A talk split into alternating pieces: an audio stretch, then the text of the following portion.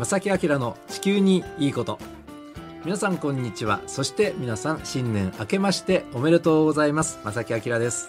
皆さん新年明けましておめでとうございます。荻野恵美子です。はい。新年早々1月3日月曜日でございます、ね、三が日ですね。ねまだお正月のね三が日の中にということで、ね、まだまだ皆さん、くつろいでいらっしゃるでしょうか？ね、うん、あの普段とはちょっと違う場所とかね、はい、あの環境の中で聞いていただいている方も多いかもしれませんし、ひょんなことから初めて聞いていらっしゃるっていう 方も中にはいらっしゃるかもしれませんけどもね、あのこの番組はですね、まあ、気候変動をはじめとする地球環境問題についてね、皆さんと共に考えていきましょうというなかなかラジオ番組では珍しい。いや全国的にも珍しいというふうにもね聞いておりますが。はいえーね、あの本当に皆さんのおかげでね、はい、あの今年もこのようにスタートできております。ね、嬉しいですね。はい、今年もしっかりとね、はい、皆さんとともに環境問題について、えー、考えていきましょう。よろしくお願いします。この番組は公益財団法人兵庫環境創造協会の提供でお送りします。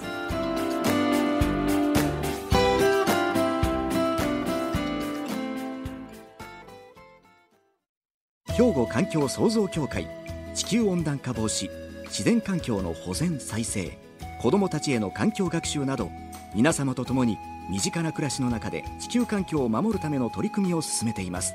人と自然が共に生きる21世紀の豊かな環境づくりを兵庫環境創造協会え実はですね、え兵庫高校生環境未来リーダー育成プロジェクト。これに参加されている 高校生の方に新年早々スタジオにね来ていただいてお話を。そうなんです。お越しいただきました、はい、はい、で実はですねこれ一昨年もちょうどこの時期に開催されていまして、えー、兵庫県が主催する次世代に向けての環境問題解決、はいえー、これに対するそのリーダーをね育成しようという高校生対象のプロジェクト。そう若いリーダーを育てたいというね、うん、県の思いがあります。はい、はい、で今回はですねもうこれ昨年からもちろんあの始まってまして、はい、10月の2日に第1回目の研修がスタート。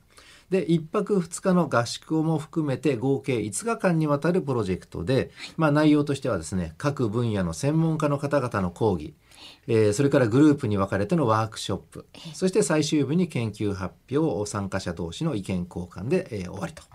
終了というねそういうプロジェクト、ね、なかなか盛りだくさんですよね。でそして、えー、日程のですね2日目と3日目これ実は合宿1泊2日の合宿なんですが、これを終えた高校生たちに今日はスタジオに来ていただいてお話を伺おうと。そうなんですなかなか煮詰まってきてるね、ね、高校生の皆さんの意見を、もうここでドーンと皆さんにお届けしようというそういう企画でございます。ね、これ面白いのは、泊まり込みがあるというねね気合の入れようが あの、ね、見て取れますけどもね。はいえー、さて、えー、今日はお二方ね、えー、スタジオにお招きしておりますがそれぞれでは自己紹介をお願いします。えー、神戸成城高等学校から来ました、えー、2年生の森脇亭と申します。はい、よろしくお願いします。兵庫県立尼崎北高校から来ました一年生の根本萌音です。よろしくお願いします。よろしくお願いします。ね普通のなんか僕らから見たらねもう可愛くてしょうがない。可愛いって言ったら失礼だ、ね、失礼なんですか？私はとっても嬉しいです。森さんどう？嬉しい。です。男は嫌でしょ。いや僕は嬉しいです。あよかった。愛嬌があるっていうので。嬉しい。よかった。そう受け止めるんで。だってもう皆さんのお母さんぐらいの年だから。ねあのなんかもう歩いてるだけでも頑張れって言いなるような。嬉しくなってねねそんな気がしますけどね。今日はねしっかりとお話を伺いたいと思います。えー、本題に入りましょうね、えー、まずですね今回の研究テーマについて、えー、それぞれお話をしていただきたいと思います。いろいろご質問もしますのでよろしくお願いします。ではまず森脇さんからお願いします。はい、えー、僕が、えー、今回研究しているテーマは、まあ、コンビニの、えー、食品ロスの減少についてを調べています、うん、まあ、そのコンビニの食品ロスなんですけども店舗数も全国的にまあすごく多くてやコンビニで食品ロスが減ると、まあ、全国的にも、かなりの量が、減ると思い、まあ、コンビニを対象に、研究しています。まあ、主な内容としては、えー、まあ、人の五感を使った内容でやっていて、まあ、視覚とか、まあ、嗅覚とかその辺を、まあ、利用して、えー、コンビニの食品ロスを減らそうとえー、研究をしています。なるほど。えー、それどういうこと具体的に？視覚的。例えば、例えば、はい、えー、まあ嗅覚だと、うん、まあよくあるんですけど僕も近所の家のあの味噌あのお味噌汁の匂いとか、うん、カレーの匂いがしたらなんか食べたくなります。うん。なる。そそれを、まあ、コンビニって結構そのあのチキンとかも売ってるんですけどそれ以外のまあ食品の匂いがあまりしないところで、うん。その匂いをまあ疑似的に作ると、はあその購買意欲というかあなんかこれ買いたくなってきたなってなって例えばそれをまあ在庫があと賞味期限が近いよみたいなやつをするとみんながそれを買ってくれるので食品ロスが減るんじゃないかなちょっと考えています。なるほど。おおすごい。これってなんかねなんかマーケティングの方にそうやろうと思ったらすぐできるね。でもその匂いを作るっていうのがやっぱ難しくて、うん。そのまあ例えばコンビニに何人も人が来た時に、うん。そのまあ匂いその人が好きじゃないとかもありますし、うんねそれはやっぱどうしてもその中にチキンとかの匂いと混ざってしまうとちょっと不快な匂いになってしまう可能性があるので、まあ、その技術を作るのはちょっと難しいんですけども、うん。まあ一つの案としてちょっと考えているところです。でもなんか本当にあのレジの近くに大抵あってねおでんの匂いとかチキンの匂いとかするとそそられたりしますよはいそうなりねま。確かにその五感に訴えて、うん。その購買意欲をそっちに持っていく、これ食品ロスにつながるって、食品ロスをというねあのコンセプトそこに結びつけるとこがうね、ん、そこがすごいいいアイデアだと思うし、あなるほどって多分今コンビニの店長さんが聞いていたら、はい。だってねこれ商売にねそうですそう売れる商品を作るためのね、はい。ねやり方としてもあるよね。ええ売ろうと思ってねすでにいろんな匂いとかも研究されてるかもしれませんけれども、うん。なんかこれってなんかもっとね工夫したらこれいけるんじゃない？みたいなね、他に何かあありますか？その工夫。他はまあその視覚的、まあ、目を、えー利用したもの視で覚、視覚的、はい、視覚的、うんでコンビニって、まあ、結構しゃがまずに取れる、まあ、普通に腰をちょっと曲げるだけ取れるように作られていて、はい。やっぱその人の目線の高さうん。とかが、まあ、結構関係していくんですよね。うんで、うん。まあ、去年の、まあ、同じグループの人が発表したと思うんですけども、あはい。まあ、その時にその透明な床とかを使うっていうもので、うん。まあ、上から見た時に下の置いてあるものが見えるみたいな環境にすると、売れ残ってる商品とかがそのまま売れ残らずに、まあ、その消費者の手に、えーまあ、取ってもらえるかなと思って、うん。でその視覚的な面も、うん。えーちょっと研究しているところです。なるほどなるほど。まだあ別の感覚であります？そのアイデア。まあ、聴覚、まあ、耳なんですけども、聴覚はい。もあの最近の技術だったら、その特定の人に対してだけその音を聞かせるみたいな技術があるんですよ。うん。その、うん。まあ、指向性というか、うん。があって、例えばそのその人がよく買うやつをその例えばアプリとかで記録していってその人が入ってきた瞬間にその人が買いそうなものの例えばラーメンだったらそのラーメンのなんかすする音とかそういうのをまあ音大きくするんじゃないですけどちょっとちっちゃめにとか 揚げ物だったらその揚げ物の音とかをかまあしたらその辺のやつを買ってくれるとかっていうのを考えたりしてスナックだったらシャクシャクとかそあの咀嚼音とかを入れてとかのはちょっと考えてはいますね。なるほど、はいまいやでも実際ねスーパーとかでも購買意欲をそそるような工夫をしているそういうメーカーもありますけれども、いやー若い方のね。はい、アイデア五感にねこのね訴える工夫ね。それを食品ロスとね、先ほどもそうですけど結びつけるっていうとそこに行くっていうのすごですねがなんか素敵ですね。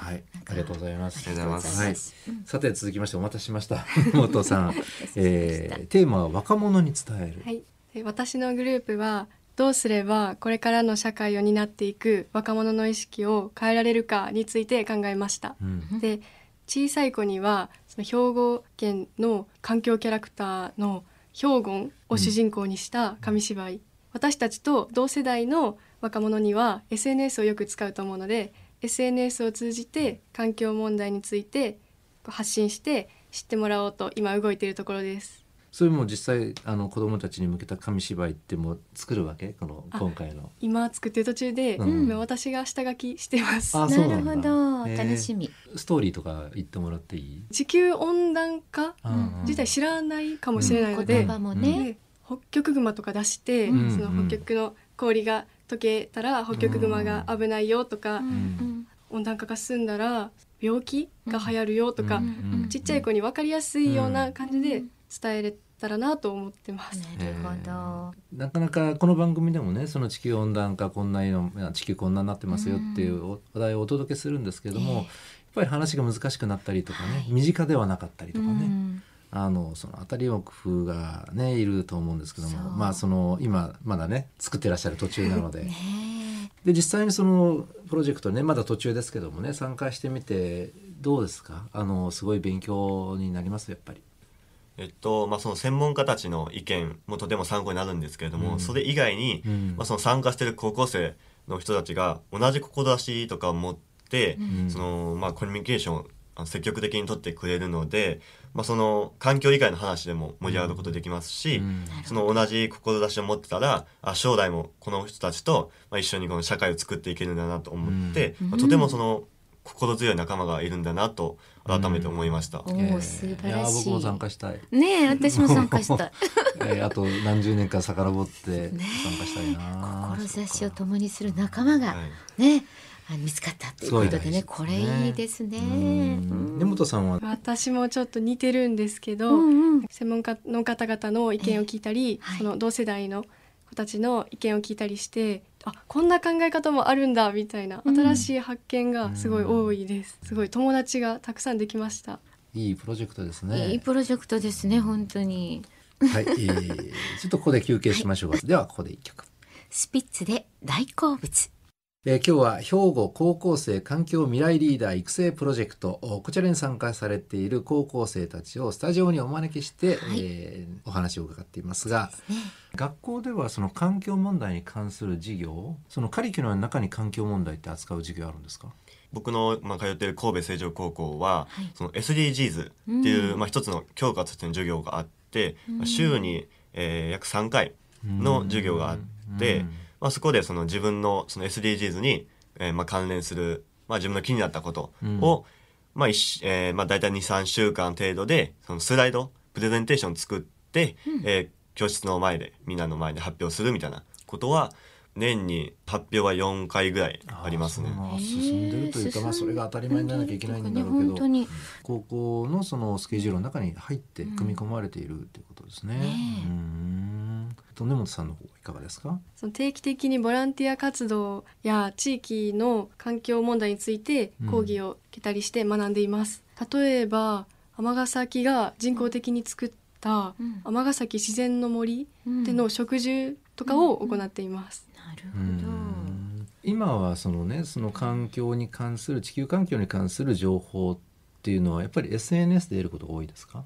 はい私ツイッターをよくうんみんな見ていてツイッター多いですね。でそのツイッターで、うん。その環境問題についてつぶやくツイッターアカウントをフォローして、うん。それでよくそこから情報を得ています、うん。なんかそれ感じますね。うん。うんやっぱり海外からの情報も結構ね見見ます、今だったらツイッターとか翻訳機能が備わっていて、確かにその海外のまあ、その環境のなんとかあの、まあ、協会とか出したやつとか、うん。まあ、例えばその、まあ、海外ニュースでもそうですし、まあまあやっぱ日本でも記事になりますし、うん。まあ、英語だったらその翻訳とかしたりとかして、うん。まあ、どんな内容のやつとかを見てでそれをまたあの日本語で調べて、うん。で日本の記事になってるかなみたいなのは見てますね。賢い。海外からの情報ってあ日本がそう言ってるけど本質は違うんだみたいな、うん。ありますね。なありますよね。あります。全然あります。そんなことも。感じるよね。はいめっちゃ感じます。ね。ちょっと話を変えましてその環境問題以外で今ねそのい普通の高校生の立場に立ってなんか興味が一番あること興味を持ってること、うん。お何がありますか？中学校2年生からチアダンスを始めたんですけれども、うん。最近ちょっとチアダンス愛が強くなってて、んで YouTube で検索したりして、うん。ちょっとわざ自分で極めたりしてます。すごい。うん。でも岩木さんは？あの僕結構ゲームがまあ好きなんですよね。うん。まあ結構うん。うん最近の人だって多いと思うんですけど、うん。でそのゲームが好きでその特に e スポーツっていううん。分野、あー流行ってまあ、競技スポーツの競技ゲームっていうのがあって、うん。僕はまあ e スポーツ関連の企業かなにちょっと興味が ちょっと湧いてますね。なるほど。はい。ね。まあ、将来どんな仕事に就きたいかってなったらそっちの方向かそうです考えてらっしゃるのは、もう事業家ですよ、まさきさん。えー。仲良くしてもらいましょうね。ね仲良くしようね。ごひいきにお願いします。ごひいき根本さんは将来はどんな仕事に？ははい、やっぱチアリーディングが好きなので、うん。とプロのチアリーダーをやりながら、看護師もやりたいと思ってます。いや素敵ですね正木さん。本当にしっかりと考えてますね。なんかなってるんですけど 本当に羨ましくも思いますね。いや本当にね夢があってね。いや私たちももう負けてない頑張ります。もうぜひご指導ください。皆さんの考えをはい ラジオを通じて皆さんにお届けするっていううん。大きな僕は役割あると思って役割ありますよね。そこは頑張っていきたいと思いますが、ねさて最後になりました、えー今社会を動かしているね大人たち、汗水でね、えー流して。それなりに頑張っております。はい。何かこう言いたいことありますか？今の若い人たちの方から見た大人たちに。まあ、初めに出てくるのはまあ感謝で、まあ、このこのようなラジオに出演する機会とか、まあ、この環境に対するまあ考え方の元の情報とかやっぱ先の大人たちが、えーまあ作ったりとかあの上げてたりしてる情報なので、まあ、そこには本当に感謝していますし、まあ、そのこの人たちに言いたいのはやっぱこの人たちの、まあ、僕たちの子供とか孫にあたる世代に、まあ、僕たちが進んでいく立場なので、まあ、そこからのその、まあ、時代は僕たちがちょっと引っ張っていきたいなと思うので任せてもらいたいなと思っております。うんはいうん力強い。さて根本さんは何か、まず豊かな社会を作ってくださりありがとうございます。涙出そうになる私なんでこんな偉いの？みんな。お父さんお母さん泣いてますよねそうそう。でもちょっと豊かになりすぎたので、うん私たちの世代ではい。環境に優しい社会に変えていきたいと思います。わかりました。ねまたあのなんかこうこんなのを皆さんに聞いてほしいとかね、そういうのがあったら声かけてください。えーさて今日は兵庫高校生環境未来リーダー育成プロジェクトに参加されていらっしゃいます高校生の皆さんに話を伺いました。それぞれ改めてねお名前、えー高校名とお伝えください。はいえー神戸成城高等学校から来ました2年生の森脇テルでした。兵庫県立尼崎北高校から来ました根本萌音でした。はい、はいお二方どうもありがとうございました。ありがとうございました兵庫環境創造協会地球温暖化防止自然環境の保全再生子どもたちへの環境学習など皆様と共に身近な暮らしの中で地球環境を守るための取り組みを進めています人と自然が共に生きる21世紀の豊かな環境づくりを兵庫環境創造協会えさてここで番組からお知らせがあります。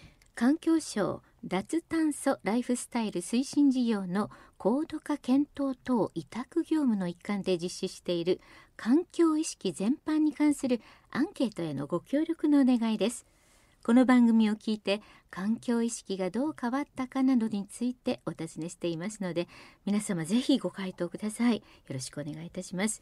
回答期間はすでに始まっていまして1月10日まで。アンケートにお答えいただいた方の中から抽選で10名の方に 2way の保冷バッグまたは折りたたみボトルをプレゼントします。